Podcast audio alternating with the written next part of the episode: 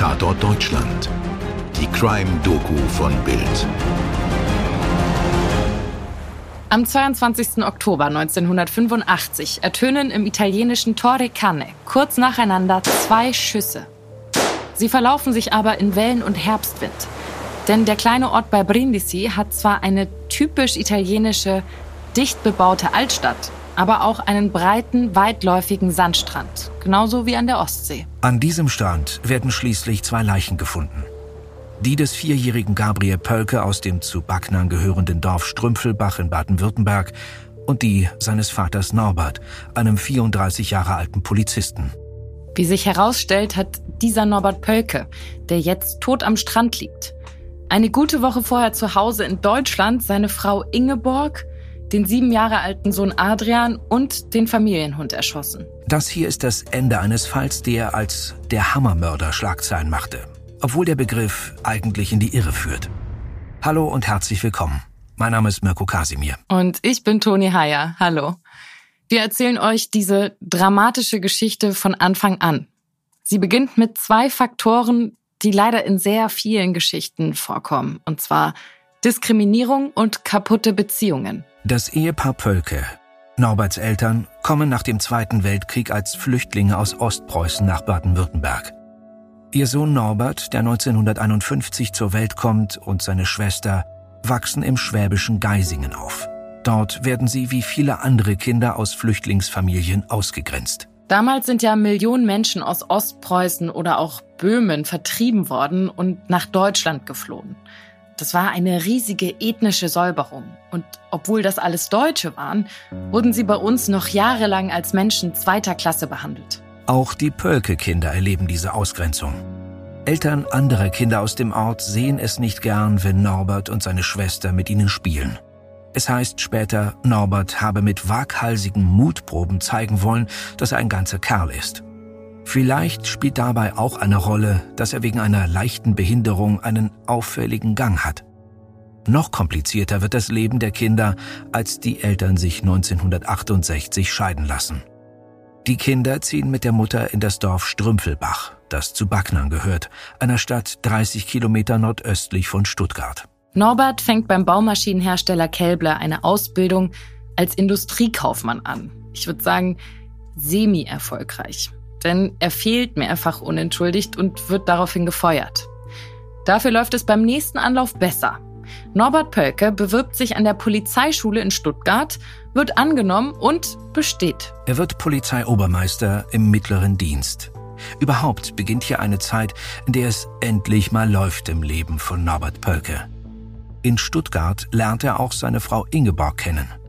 Die beiden bekommen insgesamt drei Kinder, zwei Jungs und eine Tochter. Und Pölke gewinnt im Lotto.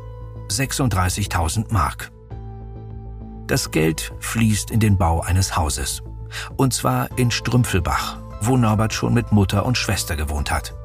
Auf die vermeintlich guten Zeiten folgen schon bald düstere Zeiten. Denn mit dem Bau und der Einrichtung hat das Paar sich komplett übernommen. Die Raten für alles zusammen sind viel zu hoch. Ständig ist am Monatsende das Geld total knapp. Und 1984 erkrankt dann Tochter Cordula an einem Hirntumor. Norbert hofft so sehr, dass eine private Spezialbehandlung sie vielleicht retten könnte. Aber dafür ist ja kein Geld da. Cordula stirbt im Alter von nur vier Jahren. Viele unserer Kriminalfälle, die wir hier besprechen, die haben den einen, den entscheidenden Wendepunkt. Bei Hammermörder Norbert Pölke wird er wohl jetzt eingetreten sein, 1984. Die süße kleine Tochter ist tot, das Portemonnaie ständig leer. Der Polizist mit dem Gehfehler, der oft gehänselte Flüchtlingssohn mit den Geldsorgen, trifft eine fatale Entscheidung.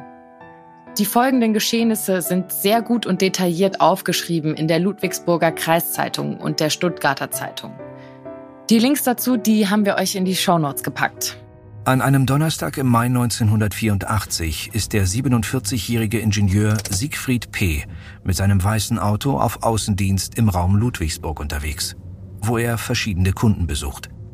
Er macht auf einem Waldparkplatz Pause, als Norbert Pölke mit einer Pistole auf ihn zukommt und ihm ins Gesicht schießt. Es ist wirklich schwer zu verstehen, aber Pölke hat diesen Mann nur getötet, um sich den weißen BMW 520i mit Aschaffenburger Kennzeichen zu nehmen. Mit dem fährt er am Mittag bei der Volksbank in Erbstetten vor. Er geht mit einem Vorschlaghammer in den Schalterraum. Hier gibt es zu diesem Zeitpunkt nur einen Angestellten. Der drückt noch schnell den Alarmknopf und rettet sich dann in einen Nebenraum. Pölke zerstört mit dem Hammer die Scheibe zum Kassenraum, stopft die Tageskasse in eine Tasche und flieht. Aber der Überfall war eine Pleite. Es waren nur knapp 4800 Mark in der Kasse. Und Völker hat sich an der Hand verletzt und Blutspuren hinterlassen. In der Region ist man natürlich schockiert. Da hat einer jemanden erschossen, nur um das Auto zu nehmen und dann in der Bank gewütet wie ein Wahnsinniger. Wochenlang werden die Parkplätze im Raum Ludwigsburg gemieden. Die Polizei ruft die Bevölkerung in einem Fahndungsaufruf zur Vorsicht auf. Der Gewalttäter wird vermutlich rücksichtslos von der Schusswaffe Gebrauch machen. Heißt es wörtlich. Die Polizei sucht den Mörder also mit Hochdruck. Aber vergebens. Mehr als ein halbes Jahr lang bleibt es ruhig. Aber dann, im Winter, schlägt der Mörder mit dem Vorschlaghammer wieder zu. Am 28. Dezember 1984 macht der Engländer Eugene Wethay auf der Reise in die Schweiz ein Päuschen im Landkreis Ludwigsburg. Der 37-Jährige will in den Skiurlaub. Als sein hellgrüner Golf auf den Waldparkplatz Rohrbachtäler an der Landesstraße 1115 einbiegt, wartet Norbert Pölke auf sein nächstes Opfer. Ein Schuss fällt. Eugene Wethay ist tot. Ein Jogger wird den Mann erst zwei Tage später entdecken. Kurz danach wird die Volksbank-Filiale in Klebronn überfallen. Norbert Pölke schwingt wieder den Vorschlaghammer, erbeutet 79.000 Mark und verschwindet. Die Angestellten der Bank erinnern sich an seine merkwürdige Fußstellung und seinen Watschelgang. Der Wagen mit dem Nürnberger Kennzeichen wird dann im benachbarten Göglingen aufgefunden. Die Polizei vermutet sofort, dass der gleiche Täter wie im Mai zugeschlagen hat. Aber noch ist die Leiche des Engländers Wethay nicht gefunden. Als der Tote schließlich gefunden wird, entdecken die Kriminaltechniker verstreute Nägel. Sie sollten vielleicht von der Patronenhülse ablenken, die ebenfalls im Wald liegt. Sie wird trotzdem gefunden und untersucht. Das schockierende Ergebnis? Die verwendete Hülse stammt von Polizeimunition.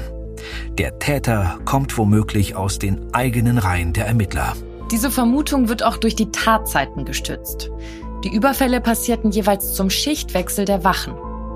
Gesucht wird jetzt möglicherweise ein Polizist und in der Öffentlichkeit nennt man den mörderischen Bankräuber jetzt Hammermörder. Und das, obwohl Pölke mit seiner Pistole mordet und mit dem Hammer, ich sag mal in Anführungsstrichen, nur die Überfälle begeht. Jetzt läuft ein Riesenermittlungsapparat an. 12.000 baden-württembergische Polizeipistolen sollen nach und nach zum BKA nach Wiesbaden geschickt werden, damit sie mit dem Rillenabdruck der Tatprojektile abgeglichen werden. Außerdem sollen tausende Polizisten eine Blutprobe abgeben.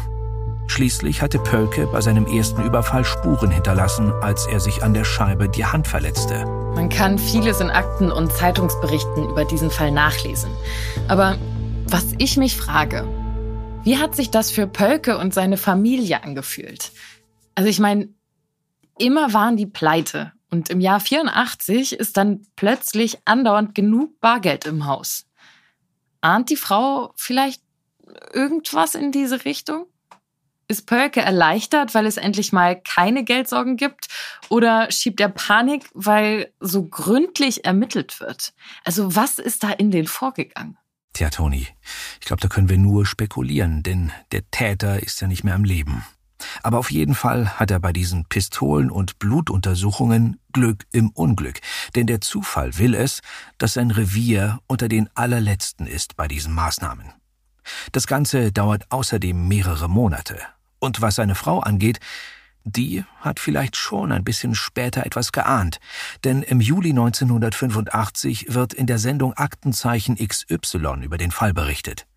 Und auch über den auffälligen Gang des Täters aber Ingeborg Pölke meldet sich nicht bei den Fahndern.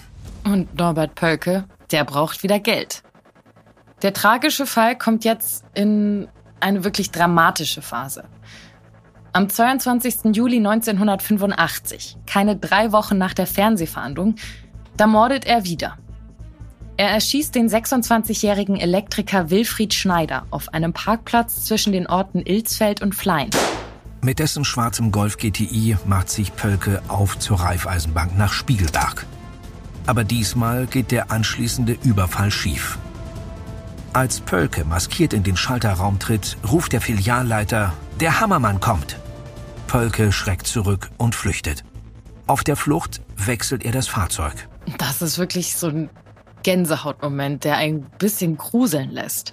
Pölke gerät nämlich mit seinem eigenen Mercedes, also in das Auto, was er gewechselt ist, in eine Kontrolle. Aha, ein Kollege, sagt der Beamte, während er Pölkes Papiere durchblättert. Und er warnt, der Hammermann hat wieder zugeschlagen. Halt dich von Parkplätzen fern. Die Polizei winkt den Mörder also durch, während sie eine beispiellose Suchaktion startet. Dennoch, das muss man dazu sagen, ist die Leiche des Elektrikers Schneider nicht gefunden. Sie wird erst vier Tage später entdeckt. Und noch ein letztes Mal hat Pölke Glück. Weil die Polizei verschiedene Spuren falsch deutet, nimmt sie irrtümlich den falschen Kollegen fest. Es zeigt sich aber schnell, dass der Mann unschuldig ist. Aber ganz Deutschland weiß jetzt, dass es sich beim Hammermörder um einen Polizisten handeln soll. Die Ermittlungen gehen weiter. Nach und nach arbeitet die Polizei die Waffenüberprüfungen und Blutentnahmen ab. Und dann? Ende September 1985 ändert der Hammermörder seine Vorgehensweise. Er überfällt eine kleine Bank im Dorf Rosendorf zu Fuß. In den ersten Momenten vergisst er die Maske aufzusetzen. Für die Flucht nimmt er sich das Auto eines Bankkunden. Er erbeutet 11.000 Mark und entkommt. Es gibt zwar eine recht genaue Beschreibung des Täters von den Zeugen, aber erstmals rechnet niemand diesen Überfall dem Hammermörder zu. Die Vorgehensweisen waren einfach zu unterschiedlich. Am Ende ist es auch Zufall, wie die Kripo dann auf Pölke kommt. Nämlich bei einer Terroristenfahndung. Bei dieser Terroristenfahndung werden im Ludwigsburger Bahnhof Schließfächer geöffnet. In einem finden sich Pölkes Polizeiuniform sowie die Verpackung einer Sturmhaube. In einem Verhör erzählt Pölke den Kollegen, dass er die Uniform weggeschlossen hat, weil er sie bei einer Fahrt zum Geburtstag seiner Tante nicht dabei haben wollte. Aber die Schlinge zieht sich zu. Pölke soll zügig zu einer Blutprobe erscheinen. Gleichzeitig ist gerade seine Dienstwaffe bei der Reihenuntersuchung des BKA an der Reihe. Der Hammermörder weiß, dass er sehr bald auffliegt. Ja, zumal die ermittelnden Kollegen nicht nur die technischen Spuren verfolgen, sondern auch sonst eins und eins zusammenzählen. Dass Pölke hoch verschuldet ist zum Beispiel dass der die Polizeiprüfung erst im zweiten Anlauf geschafft hat. Und er erscheint jetzt, Anfang Mitte Oktober, auch nicht wie angeordnet zur Blutprobe. Am 18. Oktober 1985 erscheint Norbert Pölke nicht zum Dienst. Als Beamte das Haus aufbrechen und durchsuchen, wird klar, er hat seine Frau erschossen, als sie auf dem Sofa vor dem Fernseher saß und die Leiche ins Badezimmer geschleppt. Im Kinderzimmer liegt der ältere Sohn mit einer tödlichen Schusswunde im Bett. Vater und Sohn Gabriel sind nicht auffindbar. Denn Norbert Pölke und sein kleiner Gabriel, die sind längst unterwegs zu ihrer letzten Reise. Zu der Reise nach Brindisi, wo der Vater seinen Sohn und sich selbst am Strand erschießt. Und wir müssen uns fragen, hätte Pölkes Familie gerettet werden können? Wenn er bei der Waffenuntersuchung zum Beispiel früher drangekommen wäre oder bei der Blutprobe oder wenn die Beamten erkannt hätten, dass beim letzten Überfall auch der Hammermörder am Werk war. Also ich vermute, dass Pöcke von vornherein klar war, dass er sich, wenn es irgendwann so weit kommt, nicht der Verantwortung stellen wird. Und was ja ganz häufig bei solchen Fällen passiert, ist, dass die dann in einer Kurzschlussreaktion äh, zum Mittel des erweiterten Suizids greifen und die ganze, die komplette Familie auslöschen. Und als Polizist hat er sicherlich auch die Möglichkeit gehabt, die ganze Zeit den Ermittlungsstand weitestgehend zu überwachen. Ja, und ich glaube, was da halt auch mit reinspielt, als Polizist gehst du ja auch davon aus, dass die Kollegen jetzt nicht direkt anfangen, in den eigenen Reihen zu suchen. Ich kann mir auch vorstellen, dass da vielleicht so ein bisschen dieses Erhabene vielleicht mit reinspielt, dass man denkt, ich bin ja selbst Polizist, ich weiß schon, wie ich mich anstellen muss, damit ich nicht so schnell auffliege oder am besten gar nicht auffliege. Ähm, das ist ihm ja dann zum Beispiel auch durch diese Verletzung an der Hand, die dann Blutspuren hinterlassen hat, auch direkt misslungen. Aber ja, wie du sagst, er dachte wahrscheinlich, kann das noch so ein bisschen spielen. Und als es dann gar nicht mehr ging, hat er dann wirklich, ich finde es immer wieder scheiße, aber seine ganze Familie mitgenommen. Und damit sind wir am Ende unseres heutigen Falls angelangt. Ein Fall, der die Öffentlichkeit noch lange beschäftigt hat. Unter anderem hat Jurist und Autor Fred Breinersdorfer schon 1986 ein Buch dazu veröffentlicht. Es gab außerdem mehrere Verfilmungen. Den Fall haben wir euch mit Artikeln aus der Stuttgarter Zeitung und dem Landesarchiv Baden-Württemberg erzählt. Skript Stefan Netzeband. Postproduktion durch die Wakeword Studios München. Wir freuen uns, wenn ihr auch beim nächsten Fall wieder mit dabei seid. Eure Toni und euer Mirko. Dir hat diese Folge von Tatort Deutschland gefallen? Du bekommst von True Crime einfach nicht genug. Dann hör jetzt in unsere weiteren Folgen rein. Hier warten mehr als 200 spannende Fälle auf dich, wie das Verschwinden von Rebecca Reusch, der Prozess gegen O.J. Simpson oder die Entführung von Ursula Herrmann. Wir hören uns bei Tatort Deutschland.